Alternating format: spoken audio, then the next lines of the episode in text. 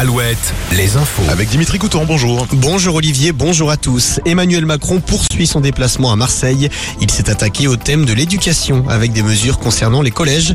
Ils seront progressivement ouverts de 8h à 18h dans les quartiers d'éducation prioritaires. Mesure d'abord testée à Marseille avant d'être étendue dans toute la France d'ici à 2027.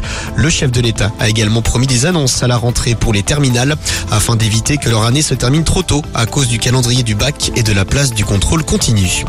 À Nantes, l'automobiliste accusé d'avoir mortellement renversé un cycliste samedi a été mis en examen et placé sous contrôle judiciaire. Il a interdiction de conduire un véhicule. Selon des témoins, il roulait trop vite au moment de l'accident, ce que l'enquête devra déterminer avec exactitude. En Corrèze, c'est aujourd'hui que débutent les fouilles pour retrouver les corps de soldats allemands tués en juin 44 à Memac. Un géoradar va sonder le sol pendant trois jours.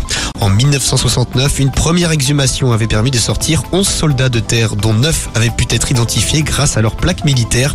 Un historien a retrouvé leurs traces. Ils étaient pour la majorité membres du 95e régiment de sécurité de la Wehrmacht basé à Tulle en juin 44.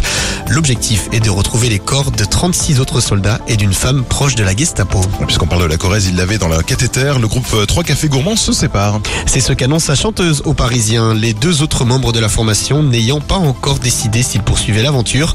Mais avant ça, les trois cafés gourmands vont débuter une dernière tournée qui se prolongera jusqu'en 2024. Ils seront notamment à Châteauroux le 26 mars, le 10 novembre dans le Finistère, à Plougastel et le 17 novembre à Niort. Et puis le jackpot pour un joueur finistérien, le 13 juin dernier, il s'est présenté dans un bar de Saint-Paul-de-Léon pour faire vérifier son reçu loto. Il empoche alors une centaine d'euros et en profite pour acheter quelques tickets à gratter. Et c'est alors qu'il découvre qu'il a découvert un million d'euros en grattant un ticket millionnaire.